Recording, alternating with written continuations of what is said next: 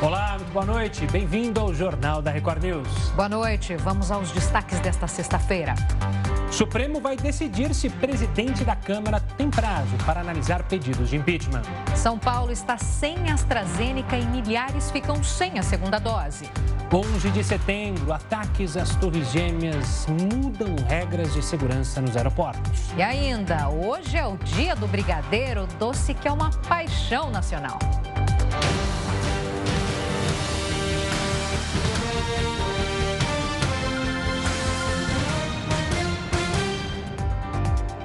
O agravamento da crise política deve atrapalhar a agenda do Ministério da Economia. Isso porque o Congresso deve segurar algumas reformas.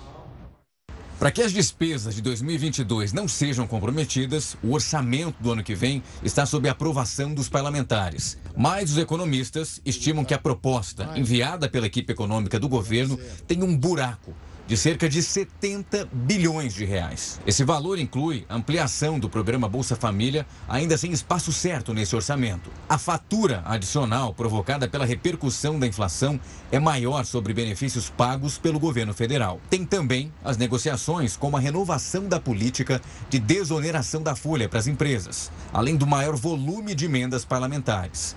O que ainda não se sabe é quando o Congresso vai abrir esse espaço para os novos gastos no ano eleitoral, o que provoca uma volatilidade no mercado financeiro.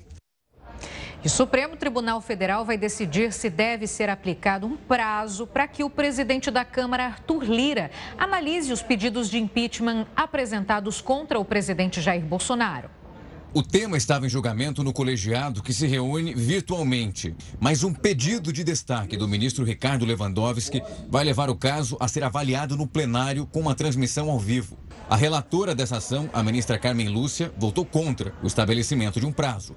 A tendência seria de que os outros ministros seguissem a decisão dela. Mas a mudança para o plenário físico pode gerar mudanças na posição dos magistrados. A nova data do julgamento ainda vai ser marcada, estava em andamento, mas com essa mudança tem que ser pautado pelo presidente do Supremo, o ministro Luiz Fux. Vamos então até Brasília. Quem está com a gente hoje é o repórter Matheus Escavazini. Matheus, uma boa noite. Qual é o prazo para que o Supremo julgue essa ação? Ainda não existe um prazo. Cabe ao presidente do Supremo, Luiz Fux, definir uma data para analisar o tema. Boa noite, Gustavo, Giovana. Mas para alguns ministros, esse não é o momento para alimentar atritos com o executivo. O recente telefonema de Bolsonaro para Alexandre de Moraes ajudou a baixar os ânimos dessa crise. Mas ainda assim, a postura tanto de Alexandre de Moraes quanto de outros ministros do Supremo não deve mudar, porque, na visão deles, não existiram decisões fora dos limites da Constituição Federal. Já foram enviados mais de 130 pedidos de impeachment contra Bolsonaro e a análise fica sob responsabilidade do presidente da Câmara dos Deputados, Arthur Lira, que decide se pode aceitar ou não a abertura desses processos. A questão discutida é se existe um prazo para análise desses processos. A ministra Carmen Lúcia acredita que não, já que o regimento, nem o regimento interno da Câmara e nem a legislação define uma regra e acredita que o Supremo não deve interferir na independência de outro poder. A expectativa é que essa tese deva ser seguida pela maioria dos outros ministros do Supremo. Gustavo, Giovana. Obrigada pelas suas informações. Matheus, um bom descanso para você. O ministro do Supremo, Edson Fachin, concedeu regime semiaberto ao ex-ministro Gedel Vieira Lima. Gedel foi condenado por lavagem de dinheiro e associação criminosa no caso das malas com 51 milhões de reais em um apartamento em Salvador. Mas a segunda condenação foi anulada. Ele cumpriu quase quatro anos de prisão de uma pena de 13 anos e quatro meses. Agora tem a opinião do colunista Augusto Nunes. Boa noite, Augusto. Boa noite a você que nos acompanha. A nação brasileira deve receber a carta remetida pelo presidente Jair Bolsonaro com justificado alívio e deve retribuir o gesto louvável com a necessária grandeza. Na forma e no conteúdo, o documento é um convite à redução das tensões ao desarmamento dos espíritos e ao entendimento entre os poderes da República. Executivo, Legislativo e Judiciário precisam agora renunciar a vaidades, teimosias e, sobretudo, a certezas duvidosas para concentrar-se efetivamente nos problemas do país. O Brasil tem pela frente uma corrida de obstáculos que começa pela reconstrução da economia, abalada pela pandemia de coronavírus, pela paralisia de reformas urgentíssimas, pelo crescimento da inflação e pelo desemprego em expansão. Para garantir o futuro que a nação merece, vale a pena esquecer desavenças passadas e interromper duelos presentes. Momentos históricos marcados pela polarização e por radicalismos só são superados com a entrada em cena do desprendimento e da sensatez. Você vai ver que os ataques às Torres Gêmeas mudaram regras de segurança nos aeroportos. A gente explica isso daqui a pouquinho. O Jornal da Record News volta já. O Jornal da Record News está de volta e você pode acompanhar a gente ao vivo no R7, no YouTube, no Facebook, no Twitter e no aplicativo da Record News. Olha, o frango surge como uma alternativa mais barata em relação à carne bovina, mas também está mais cara em meio ao avanço da inflação e à alta da conta de luz. Para entender também como a crise hídrica pode interferir no preço, o Jornal da Record News conversa agora com Luiz Rua, diretor de mercados da Associação Brasileira de Proteína Animal. Uma boa noite, Luiz. Obrigado pela participação aqui conosco no Jornal da Record News. Eu falei da crise hídrica, então vamos começar com ela. De fato, a crise hídrica pode afetar o preço do frango que é tão comum na mesa do brasileiro? Boa noite, Gustavo. Boa noite, Giovana. Um prazer falar aqui com vocês e com os telespectadores da Record News. Olha, o custo da energia pode sim né, afetar o preço na mesa do consumidor, mas eu queria dizer, talvez de uma maneira mais geral, que esse ano tem sido um ano desafiador para a cadeia produtiva do frango, uma vez que praticamente todos os custos para produzir a carne de frango aumentaram significativamente nesse ano. A própria Embrapa indica que nos últimos 12 meses, só para vocês terem uma ideia, de maneira geral e considerando aí os custos de energia, os, os custos com a ração, com o pintinho de um dia, esses custos aumentaram mais de 50% de um ano para o outro. No nosso caso, é, o que mais impacta para nós efetivamente é, são os custos atrelados ao milho e ao farelo de soja, que são os dois principais insumos da nossa ração e compõe aí a ração, de maneira geral, compõe 70% dos custos é, de produção, dos custos para entregar o frango pronto para o abate lá no abatedor. Então, né, pra, só para vocês terem uma ideia, em alguns casos, o milho, por exemplo, aumentou mais de 130%, mais do que dobrou. Então, todos esses aumentos de custos, né, do, do, milho, do farelo de soja, da energia, que aumenta mais de 20%, do diesel, que aumenta mais de 30%, do, das embalagens, que quase duplicaram de um ano para o outro os, os custos, tudo isso faz com que haja um aumento expressivo né, do, dos custos de produção e, naturalmente, uma necessidade do setor em repassar uh, para o consumidor para continuar sobrevivendo. Luiz, uma boa noite para você. Olha, é, o CPEA, que é o Centro de Estudos Avançados em Economia Aplicada da USP, né, mostra que o preço de muitas coisas que você falou aí realmente fez com que o frango subri, subisse, inclusive neste mês de setembro. Eu, de curiosa, dei uma olhadinha e nos últimos dois anos é o maior preço uh, que o produtor aí está tá pagando, né? O custo do produtor aumentou muito em relação a isso tem de alguma forma é, algum, algum componente, algum insumo que dê para baratear o preço do frango daqui para frente? Porque a situação né, de dois anos para cá, esse seu maior preço é bem complicado para vocês. Com certeza, como eu falei, um ano muito desafiador, né? Esses dois principais insumos aumentam mais do que duplicando em alguns casos, todos esses outros custos também atrelados aumentando. Agora, no curto, curtíssimo e curto prazo, é, praticamente não há alternativas. A gente vem trabalhando para que no médio prazo nós tenhamos alternativas ao milho, então temos trabalhado as culturas de inverno na região sul do Brasil, como o trigo, é, mas isso efetivamente não é algo para agora. O que a gente vê efetivamente é que esse ano é, os custos, principalmente do milho do farelo de soja, mas de todos esses insumos, aumentaram de tal maneira que a partir do segundo semestre é, haverá a necessidade de um repasse até maior, infelizmente, para o consumidor em função é, da necessidade de sobrevivência do setor em função desses aumentos que foram de fato muito expressivos. Luiz, de alguma maneira o mercado externo pode influenciar o preço aqui no Brasil? A gente teve uma alta, por exemplo, há algum tempo da carne, justamente por causa dessa variação é, do câmbio, fazendo com que o produtor valesse mais a pena vender para fora. Isso impacta também no preço do frango ou o frango não é, se assemelha quanto a isso é, se comparado à carne? Na verdade, isso é, diminui os impactos. As exportações ajudam o produtor a diminuir o impacto, mas é importante deixar claro para o telespectador de que não há diminuição da oferta de frango aqui no Brasil. Pelo contrário, nós temos aumentado a oferta de frango aqui no Brasil porque o brasileiro vem consumindo mais frango.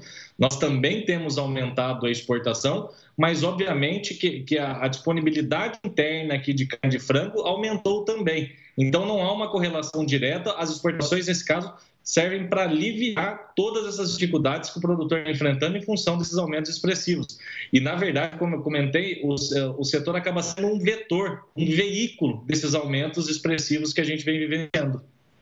Ô Luiz, agora vamos falar da ponta, porque a Associação Paulista de Supermercados, por exemplo, faz aquele levantamento, as estatísticas, né, em relação ao que subiu mais. Até o fim de julho, o frango tinha subido no mercado quase 12%. Aí, pegando a comparação dos últimos 12 meses, quase 34%. Aumentar muito o preço do frango pode deixar o produto menos competitivo em relação à carne bovina e suína? Olha, acho que essa é uma situação geral, como você bem, bem comenta, né, o frango aumenta, aí, segundo esse estudo é, da Associação Paulista, em torno de 34%, e como eu comentei também, os custos de produção aumentaram mais de 50%. Então, veja que há ainda um, um espaço, uma necessidade do, do, setor, e aí, naturalmente, dentro de cada empresa, é, de se de se avaliar possibilidades de, de repasse, porque efetivamente os custos aumentaram muito mais do que o repasse feito até agora. Isso acontece também no caso da carne suína, e também os dois principais insumos são o milho e o farelo de soja. E no caso de carne bovina, há uma, uma, uma diminuição da disponibilidade é, interna em função de problemas aí no abate e também o aumento das exportações no caso de bovino, o que faz com que haja uma menor disponibilidade. É, agora, eu não vejo efetivamente o frango continua sendo uma proteína acessível, assim como os ovos, e o brasileiro vem aumentando o consumo. A gente saiu de 40, quase 43 quilos em 2019 para 45 quilos no ano passado, que foi o ano da pandemia, e a gente deve fechar esse ano de 2021 com próximo de 47, 48 quilos, a depender desse consumo no final do ano. Luiz, você citou os ovos, é justamente o que eu quero saber, né? Muita gente usa justamente os ovos, é, já que a carne está muito cara, usar os ovos para recompor o prato do brasileiro. Essa explicação que você deu para o frango é a mesma para os ovos? Tende também a ficar mais caro por toda essa cadeia produtiva mais cara?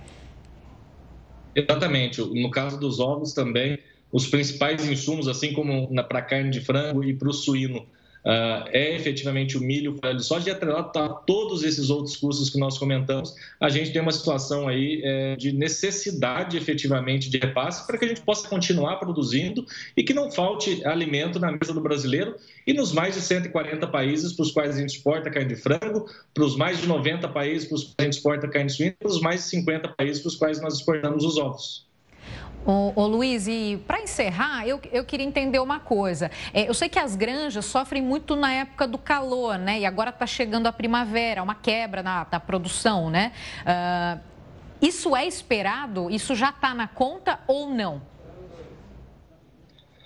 Olha, aí, é uma, aí as empresas individualmente e naturalmente fazem as, as suas contas individuais, mas de fato é, é um período agora que nós vamos ver aí com essas dificuldades que, se, que acrescem efetivamente aquilo que, que nós comentamos já um pouco desses custos, que, como eu falei agora, a, a galinha, o frango começa a consumir esse milho mais caro, esse milho com preços recordes, próximo, próximo de 100 reais a saca, e agora efetivamente há uma necessidade ainda maior de que a gente faça esses ajustes para continuar produzindo. Luiz, muito obrigado pela participação aqui conosco, falando então do preço do frango e abrindo meu apetite. Eu ainda não almocei, estou vendo as imagens de frango assado. Eu vou ficar passando fome. Ah, e nosso editor ainda faz o favor, nosso diretor de TV, de mostrar mais uma vez o frango. Luiz, obrigado e até uma próxima. Boa noite. O presidente dos Estados Unidos, Joe Biden, publicou uma mensagem sobre os 20 anos do dia 11 de setembro. No vídeo, ele relembrou os mais de 2.900 mortos. Falou sobre a dificuldade dos familiares seguirem a vida depois do atentado e ainda ressaltou a coragem e o heroísmo da população para se recuperar dessa tragédia.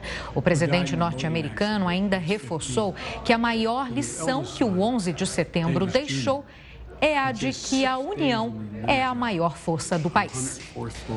Os ataques às Torres Gêmeas mudaram todas as regras de segurança nos aeroportos.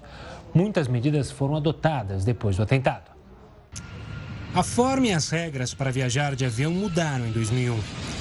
O atentado às Torres Gêmeas do World Trade Center em Nova York foi o ponto de partida para uma série de novas medidas de segurança. Dois meses depois do ataque, o presidente dos Estados Unidos na época, George W. Bush, assinou a legislação que criou a Administração de Segurança do Transporte. O Conselho reformulou a indústria aérea. A segurança deixou de ser realizada por empresas particulares e se tornou responsabilidade dos órgãos federais. Outras medidas reduziram a privacidade dos passageiros.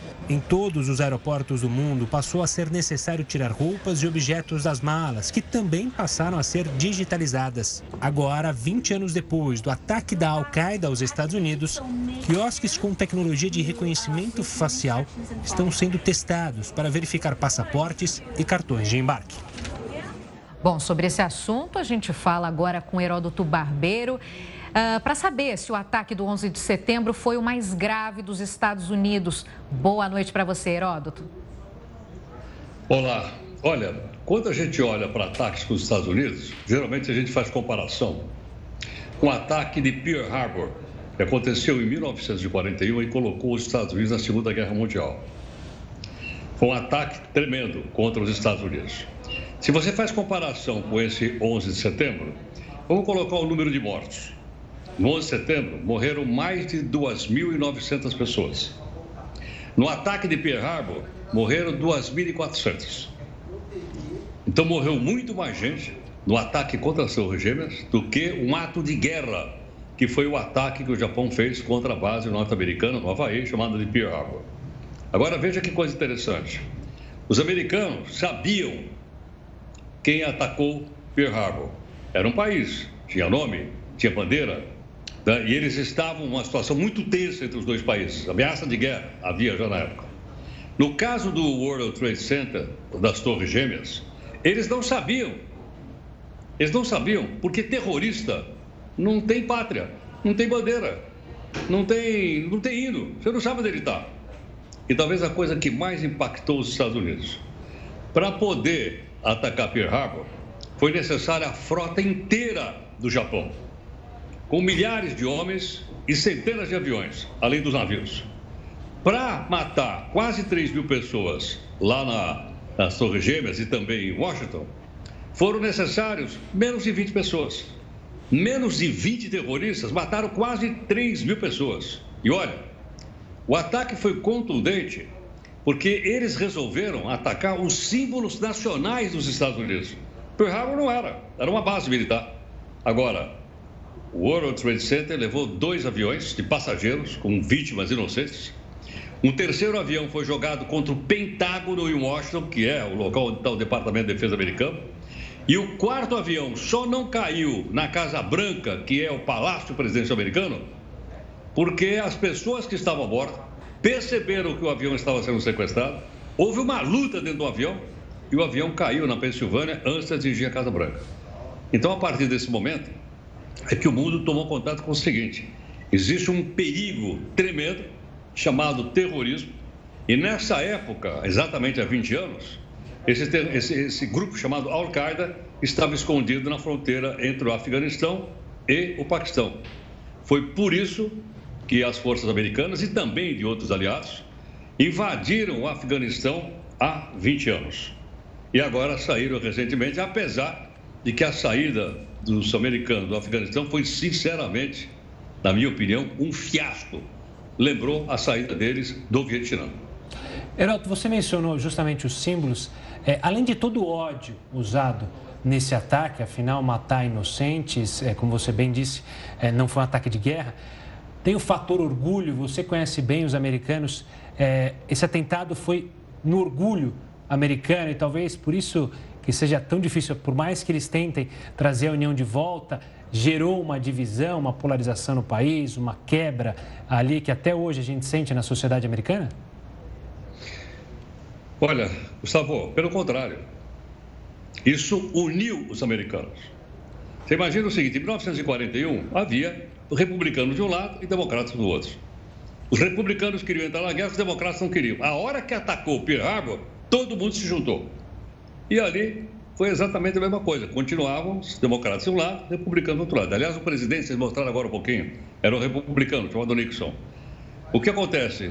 Os dois grandes partidos americanos brigam, brigam, brigam. Mas a hora que você mexe com os Estados Unidos, eles largam tudo para trás, as divergências, se juntam e saem, saem para enfrentar o inimigo, como tantas e tantas vezes fizeram, e talvez essa, essa invasão do Afeganistão é um exemplo claro disso. Ou seja, nesse momento, todas aquelas nossas briguinhas nós vamos deixar para trás e vamos ver o interesse nacional. São coisas que os americanos têm feito ao longo da história. Obrigada por enquanto, Heródoto. Até daqui a pouco. Rentabilidade da poupança é a menor em 30 anos. O Jornal da Record News volta daqui a pouco. Estamos de volta para falar que o governo de São Paulo vai vacinar com doses da Pfizer quem estiver com a segunda dose da AstraZeneca atrasada. Quem estiver com a dose da AstraZeneca vencida entre os dias 1 e 15 de setembro vai poder se vacinar. O problema é que o imunizante da Pfizer também está em falta em 85% dos postos de saúde. 200 mil pessoas estão sem a imunização na cidade de São Paulo. Hoje foi o segundo dia seguido de estoque zerado em praticamente 100% dos postos de saúde. O Estado e a Prefeitura cobram o envio de mais vacinas pelo Ministério da Saúde. E em nota, o Ministério da Saúde informou que não deve vacinas da AstraZeneca ao estado de São Paulo. O Ministério disse ainda que a falta se deve ao fato do estado ter usado vacinas destinadas à segunda dose na primeira aplicação. A pasta reforçou ainda que não vai garantir doses para quem não adotar o mesmo esquema do Plano Nacional de Imunização. Hoje, mais de um milhão e meio de doses da Pfizer chegaram ao Brasil. Mais um problema enfrentado por alguns estados é a falta de diluentes para o imunizante. Pedimos também informações ao Ministério da Saúde, mas ainda não tivemos resposta sobre esse assunto. A partir de hoje, Salvador começa a funcionar sem limite de horário em bares, restaurantes e comércio, mas manteve alguns cuidados de combate à pandemia. O distanciamento mínimo entre pessoas, cadeiras e mesas vai ser reduzido para um metro em estabelecimentos como escolas, bares, restaurantes e centros comerciais. A prefeitura se baseou na redução do número de casos e também do aumento da vacinação da população. Quase um milhão de pessoas já completaram o ciclo vacinal na capital baiana. O jogo do dia 15 entre Flamengo e Grêmio no Maracanã é considerado um evento teste pela Prefeitura do Rio de Janeiro. Então vamos até lá conversar com o repórter Marcos Marinho. Boa noite, Marcos. O que o torcedor precisa apresentar para entrar no estádio? Quais são as regras? Boa noite. Boa noite, Giovana. Boa noite também para o Gustavo e para todos que acompanham o Jornal da Record News. Pois é, um jogo que vai ser o evento teste, jogo de volta pela Copa do Brasil, Flamengo e Grêmio, semana que vem, dia 15 e os torcedores terão que cumprir algumas exigências para poder acompanhar essa partida no estádio. Bom, a expectativa de público é de 24 mil pessoas e os torcedores terão que apresentar a caderneta de vacinação atualizada ou o aplicativo, o celular com o aplicativo Conect SUS, o aplicativo do Ministério da Saúde, que também serve como comprovante de vacinação, porque ali você pode ter ali todo o histórico, a sua caderneta de vacinação aparece ali naquele aplicativo. Além disso, os torcedores terão que apresentar um exame de PCR negativo, o exame que detecta o coronavírus. E esse exame precisa ter data de até 48 horas de antecedência. Sem esses pré-requisitos, ninguém vai poder entrar para assistir ao jogo entre Flamengo e Grêmio. Agora, como é que vai ser a fiscalização? É isso que está gerando uma certa polêmica, porque é o próprio Flamengo, é a diretoria do Flamengo que vai ficar responsável por checar em todas as entradas no Maracanã se os torcedores estão cumprindo essas regras. Então, vai ter que ter ali um funcionário do Flamengo checando, analisando a documentação, a caderneta de vacinação, o aplicativo e, claro, checar também o exame negativo de PCR. Segundo a Prefeitura do Rio, Dentro do estádio também haverá é, alguns funcionários, estarão ali alguns funcionários da Prefeitura, equipes da Secretaria de Ordem Pública e até mesmo da Secretaria de Saúde para fazer uma espécie de contraprova, ou seja, vai ter ali aquela abordagem surpresa. O torcedor vai ser primeiro abordado, claro, na entrada pelo funcionário do Flamengo para apresentar essa documentação. E dentro do estádio, em algum momento, segundo a prefeitura, os funcionários poderão escolher aleatoriamente os torcedores e cobrar essa documentação para ver se realmente foi feita a checagem correta na entrada do estádio. A expectativa, portanto, é de 24 mil pessoas comparecendo a esse jogo. O Maracanã vai receber 35% da sua capacidade de público, evento teste. Se tudo der certo, aí depois, no dia 19, outro jogo de Flamengo e Grêmio, só que dessa vez pelo Campeonato Brasileiro, uma partida que, aliás, está atrasada. Aí sim o público será um pouco maior, será de 40% o público permitido se tudo correr bem nesse evento teste. E depois, no dia 22, tem uma partida válida pela Copa Libertadores da América, também no Maracanã, entre Flamengo e o Barcelona de Guayaquil. E aí sim, a previsão é que 50% do público possa comparecer ao estádio do Maracanã para acompanhar mais essa partida. Enfim, tudo ainda está acontecendo, as pessoas estão se preparando para voltar a acompanhar o futebol. Existe uma certa polêmica, porque alguns torcedores do Grêmio, inclusive alguns jogadores do Grêmio, já disseram que não concordam com a presença do público, já que o jogo de ida foi sem público e, pela regra, né, o jogo de volta também deveria, que ser, deveria ter que acontecer sem público.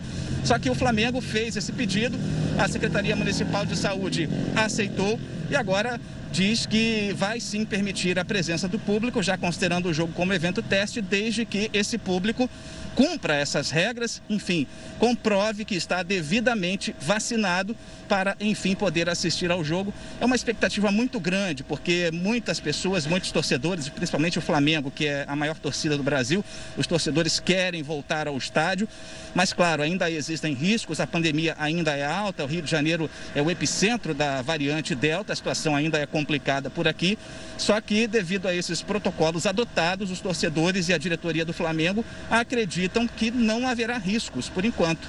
Camila, aliás, Giovana, perdão, e Gustavo. Vou aproveitar então, Marcos, só para fazer uma pergunta rápida para você.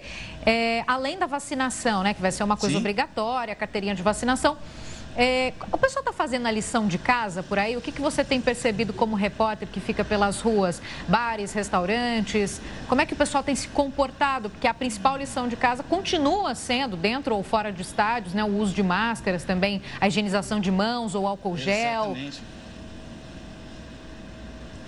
Olha, muita gente não faz o dever de casa, né? É, é, é, curioso isso. Muitas pessoas agem como se a pandemia já tivesse acabado e não, a pandemia não acabou.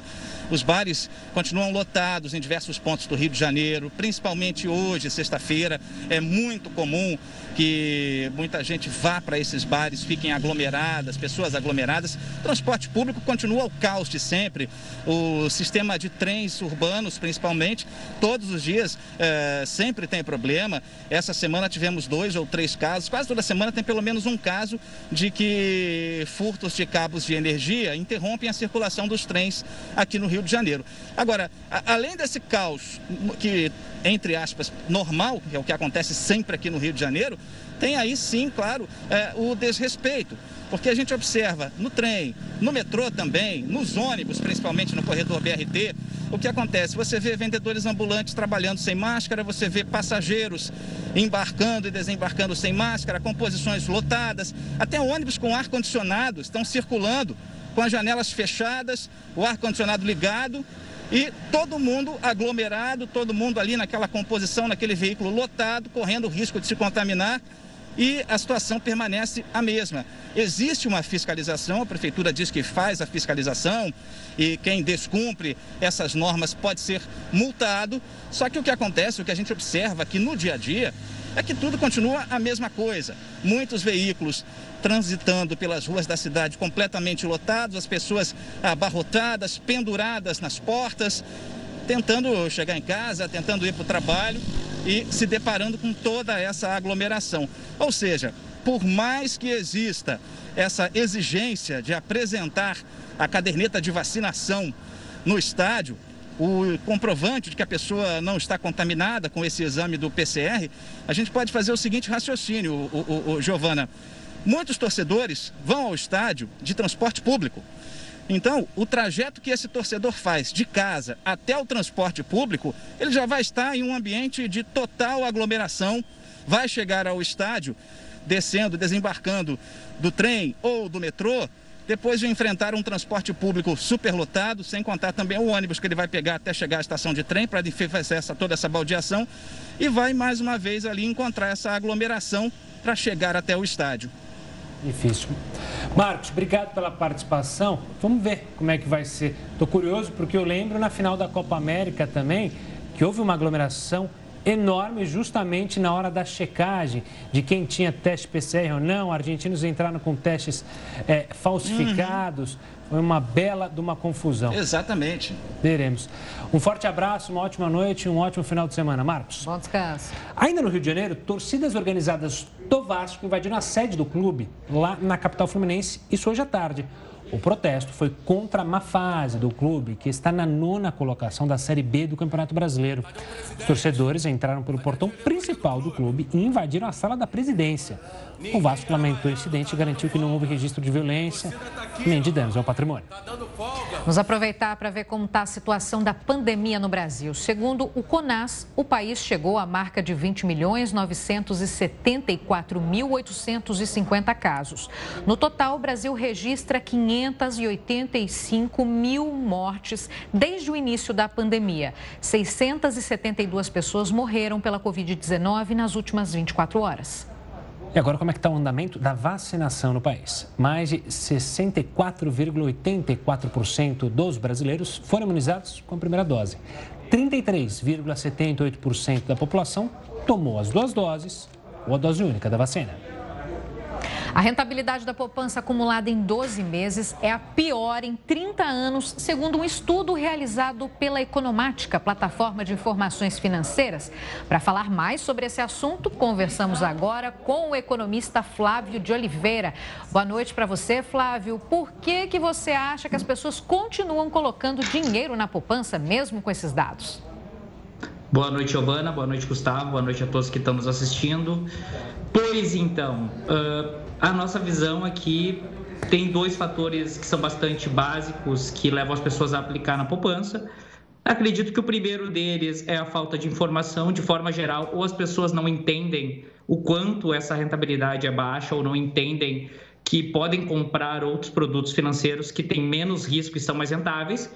E o segundo ponto é comodidade. O dinheiro entra na conta, vai para algum tipo de poupança integrada e lá ele fica, o investidor simplesmente não olha mais para esse capital. Acredito que esses sejam aí os dois fatores principais que levam ao dinheiro permanecer onde está. Avel, uma boa noite.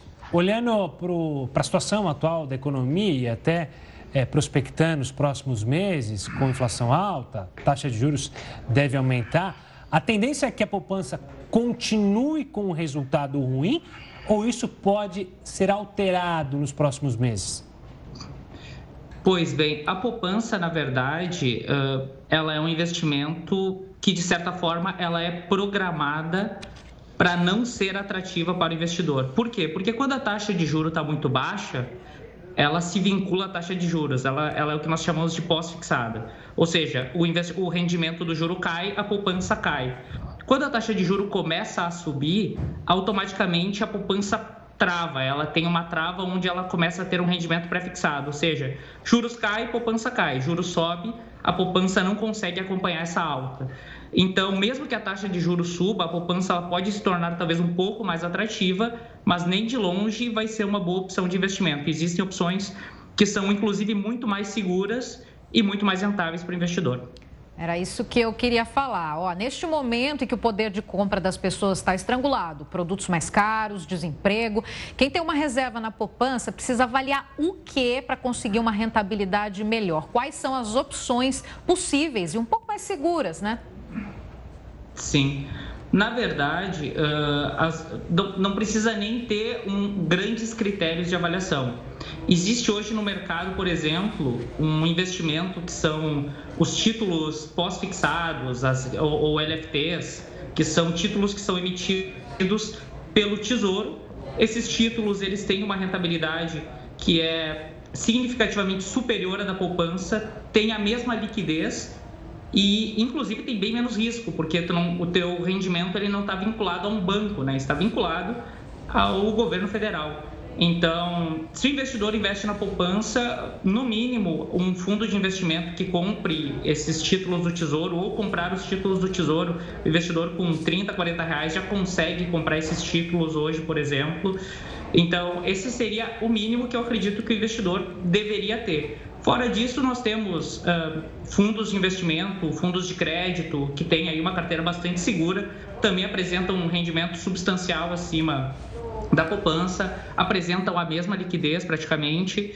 Então, acho que o investidor aí não precisa tomar tantos cuidados. Ele pode, que nem eu falei, inclusive tomar menos risco.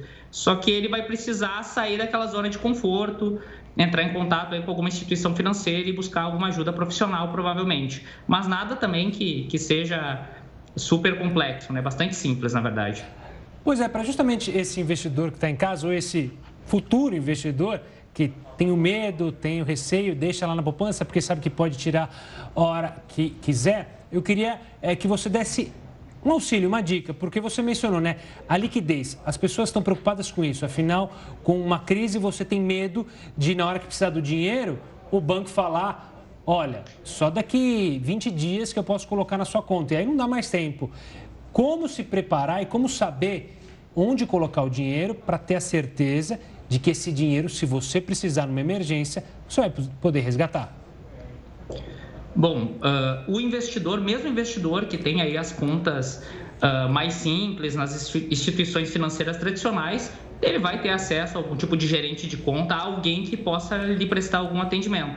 Eu não acho que essa é a sugestão ideal, eu prefiro sempre atuar com plataformas uh, independentes, acho que as oportunidades melhores estão lá, mas se o investidor simplesmente ligar para a agência dele ou ir para a agência dele, ele já consegue uma alternativa melhor que a poupança. E isso que eu falei, sendo o cenário mais tranquilo de todos. Uh, se ele simplesmente resolver entrar em plataformas dependentes, tal qual uh, tantas que tem hoje no mercado, certamente vai ter algum agente de investimento que vai poder auxiliá-lo. Se o investidor tiver o um mínimo de conhecimento, ele mesmo pode entrar no site do banco ou da corretora dele e encontrar essas oportunidades, né? Então, o, o mínimo é entre em contato com alguém da sua instituição financeira e peça uma alternativa. Certamente elas vão existir e vão ser melhores que a poupança. Ô Flávio, e é seguro investir nos bancos digitais, colocar dinheiro nesses bancos que entraram no mercado recentemente e pagam até para você deixar o dinheiro na conta corrente? Rendem mais do que a poupança, por exemplo? Olha, uh, os bancos, de forma geral, eles contam com a proteção de uma instituição chamada Fundo Garantidor de Créditos. Então, esse fundo, basicamente, ele, ele, ele honra os investimentos, é caso o banco tenha algum problema que ele não consiga devolver o dinheiro para os seus correntistas, é, ou seja, o banco quebre, por exemplo, o investidor ele pode receber o seu dinheiro de volta até um limite de 250 mil reais por instituição financeira e por CPF. Então, se o investidor estiver enquadrado dentro do fundo garantidor, e a maior parte das aplicações desses bancos digitais elas têm cobertura do fundo garantidor, eu não vejo grandes perigos. Acho, inclusive, bastante interessante. E no segundo, e, caso o investidor não se sinta 100% confortável com isso, a opção de diversificação é sempre interessante. Daqui a pouco abre conta em dois, três bancos diferentes e tu mitiga bastante esse risco, né? Flávio, por falar em perigo, óbvio que muitas vezes o olho cresce quando alguém te fala uma rentabilidade acima do que você vê nessas instituições. Como que o investidor deve ficar atento para não cair em nenhuma roubada, nenhuma pirâmide, em nenhuma possibilidade de é, investir seu dinheiro em bitcoins e justamente não está garantido que se a instituição é, tiver algum problema, ele vai receber o dinheiro? Pois então, eu acho que a gente tem aqui dois pontos que podem ajudar bastante, né? O primeiro deles é o investidor efetivamente investigar se, se for uma instituição financeira, se ela realmente é uma instituição financeira. Então, busca mais informações. Na parte de corretoras, tem a parte da CVM, que faz toda a regulação de mercados. Então, buscar registros que mostrem uh, a idoneidade, né, que, as, que essas empresas elas realmente são vinculadas ao sistema financeiro. Inclusive, a, a pessoa que está te oferecendo investimento, se ela for uh, ligada a alguma instituição financeira, ela precisa ter algum tipo de certificação. Então, se o investidor ir atrás dessas informações e essas empresas realmente forem vinculadas, o risco já cai drasticamente. O segundo ponto é o investidor ele entender que não existe mágica. Então, se a gente está falando de uma rentabilidade que ela é absolutamente fora da realidade de mercado, as chances dele estar tá ou comprando um risco que ele não entende, que às vezes não é uma pirâmide, mas é um investimento que tem um risco que o investidor não entende, uh, ou, ou, ser uma pirâmide financeira, ela é significativa. Então, por exemplo, poxa, eu tenho um investimento que rende 4% ao mês. Se tu aplicar juro composto nisso, a conta é um crescimento exponencial de capital. Não existe nada sem risco que te entregue esse tipo de retorno. Então, acho que se o investidor ele, ele olhar com essas duas lupas, aí ele já se blinda bastante, né? Não dá para acreditar no que parece um, um milagre, né, Flávio? Muito obrigada pelas suas orientações, por todas as explicações. Falamos então com Flávio de Oliveira, economista. Obrigado, uma boa noite. Olha, o Rei Pelé segue se recuperando da cirurgia para retirada de um tumor. A gente volta em instantes para falar mais sobre o Rei. De volta com o Jornal da Record News, a Anvisa decidiu que ainda não é hora de liberar a temporada de cruzeiros marítimos no Brasil. A agência informou que neste momento não é possível autorizar a circulação das embarcações nos portos brasileiros na temporada do fim deste ano e que também não é possível afirmar se vai poder rever a decisão. Só no Porto de Santos eram esperados 230 mil viajantes. As temporadas de cruzeiros estão suspensas no país desde março do ano passado. Quem adora cruzeiro é o Heroto Barbeiro. Ele não vai falar disso agora, mas ele vai falar justamente sobre a crise energética. E Belo Monte, veja só, não tem todas as turbinas funcionando. O Heroto vai explicar para a gente. A usina não produz a quantidade de energia que foi projetada para gerar. Explica para a gente, Heroto, e conta. Ó, infelizmente, te contei agora, não vai poder ter cruzeiro ainda. Você não vai poder passear de barquinho por aí. Pois é, o único cruzeiro que eu gosto é aquela moeda chamada cruzeiro. Pô, aquela faz tempo, hein? Faz tempo. Mas olha, Gustavo, você lembrou de um ponto importante, mesmo porque nós estamos vivendo uma crise energética e o pessoal está pagando na conta de luz. Toda hora é? o nosso jornal aí mostra contas de luz subindo de preço, etc, etc. Por quê? Porque as nossas hidroelétricas estão quase não estão funcionando e a gente está trabalhando com a termoelétrica é muito mais caro. Agora, tem um caso, que é um caso que todo cidadão brasileiro tem que saber. É a hidrelétrica de Belo Monte. Por que razão? Porque essa hidrelétrica que nós estamos mostrando aí, ela custou para o país, para o nosso bolso, a módica quantia de 20 bilhões de reais.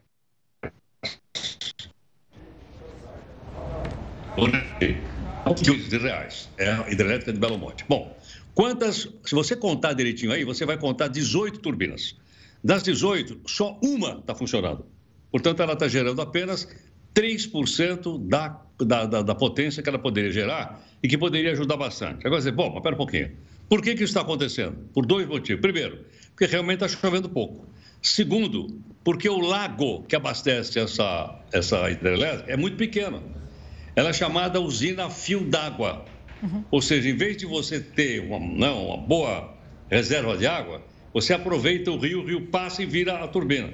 Só que é o seguinte, se tem água, tudo bem. Se não tem água, você não vira turbina nenhuma. Olha, olha o projeto. E nós gastamos 20 bilhões de reais nesse projeto. Então, só uma turbina está funcionando. E outra coisa é o seguinte: ah, isso poderia aliviar, se ela estivesse funcionando, não ia solucionar, mas ia aliviar um pouco o déficit de, de energia que nós temos no nosso país. Aí fica imaginando o seguinte: por que, que não abre uma CPI para dizer quem é que autorizou isso? Ela foi, começou a ser construída em 2011. Por que, que não abre uma CPI ah, para saber quem autorizou, quem é que colocou isso, quem é que adotou esse sistema aí? Quem é que é o responsável? Isso a gente não vai saber nunca, porque certamente essa CPI, viu, Gustavo, só existe aqui na minha imaginação. Pois é. Infelizmente. Pois é. E também, se existisse, é bem capaz que acabasse na famosa pizza. Heroto, um forte abraço e até segunda-feira. Vai sextar. Bom fim de semana. Segunda, segunda, é, segunda tem uma comemoração. Eu vou começar amanhã. É, segunda é o dia da cachaça. Oh, Amanhã você já começa. Vai comemorar então, no fim de semana. Boa, Heroto. Boa comemoração, mas com prudência, hein? De acordo com um boletim médico divulgado no fim da tarde de hoje, Pelé está se recuperando da cirurgia que fez no último sábado. O hospital afirma que Pelé vem se recuperando de maneira satisfatória, está consciente, conversando ativamente e mantendo sinais vitais dentro da normalidade. O ex-jogador está na UTI desde sábado, quando fez uma cirurgia para retirar um tumor no colo, do cólon, aliás. Pelé tem 80 anos e deu entrada no hospital no dia 31 de agosto. Força para o rei. E olha, tá gostando do Jornal da Record News? Então manda uma mensagem aqui para nossa produção. O WhatsApp está aí na tela. É o 11 33 00 55 55. É muito fácil, né? Mas eu vou repetir. 11 33 00 55 55. A gente espera a sua mensagem. E hoje é dia de um doce 100% nacional. É o brigadeiro. Não sai daí que o Jornal da Record News volta em um minuto. Estamos de volta para falar do cenário esportivo. Cristiano Ronaldo Gajo vai fazer sua estreia pelo Manchester United neste fim de semana. O craque português vai começar a segunda passagem pelo gigante inglês.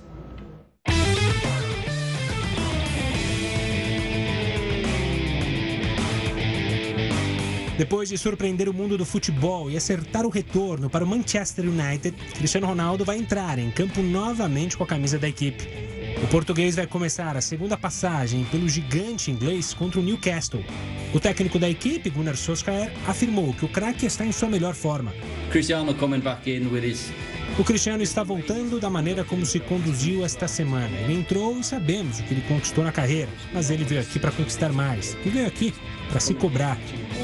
É isso que ele vive. Ele viveu sua vida com a disciplina de um profissional de primeira linha. That's what he does. He's, he's lived his life mesmo antes do jogo, Cristiano Ronaldo já entrou em campo com a camisa do Manchester United. Ele aproveitou para matar a saudade do gramado do estádio Old Trafford, onde espera repetir o sucesso da década passada. Come home. E agora notícia boa. Hoje é o dia do brigadeiro. Além do queridinho de muita gente, o doce faz parte da renda de várias famílias brasileiras. O brigadeiro não faz sucesso só nas festas por aí. Quem lembra desse tapete de doces que viralizou na internet? Foram 2.200 brigadeiros, junto com outros docinhos, é claro. A responsável por essa obra de arte comestível diz que levou duas horas e meia para finalizar essa decoração. As imagens foram parar nas redes sociais em 2018, mas até hoje são compartilhadas e estão rendendo lucros para essa doceira que é a dona do tapete açucarado. A paixão das festas brasileiras surgiu na década de 40. E essa sobremesa foi usada para arrecadar fundos para a candidatura do brigadeiro Eduardo Gomes. Naquela época, era só leite condensado, chocolate em pó, obviamente, e a manteiga. Mas hoje, são várias versões de brigadeiro. Assim fica difícil, vai, resistir também manter a dieta em dia. E viva o tradicional docinho 100% nacional.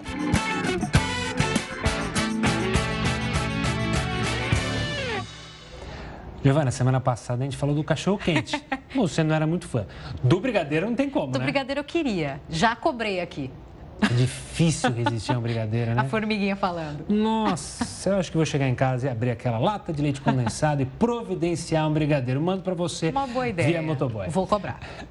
Jornal da Record News fica por aqui. Obrigado pela companhia e pela audiência. Agora você vai ficar com ele, que tá hoje. News às 10 com Rafael Gatti. Uma ótima noite, bom fim de semana para você.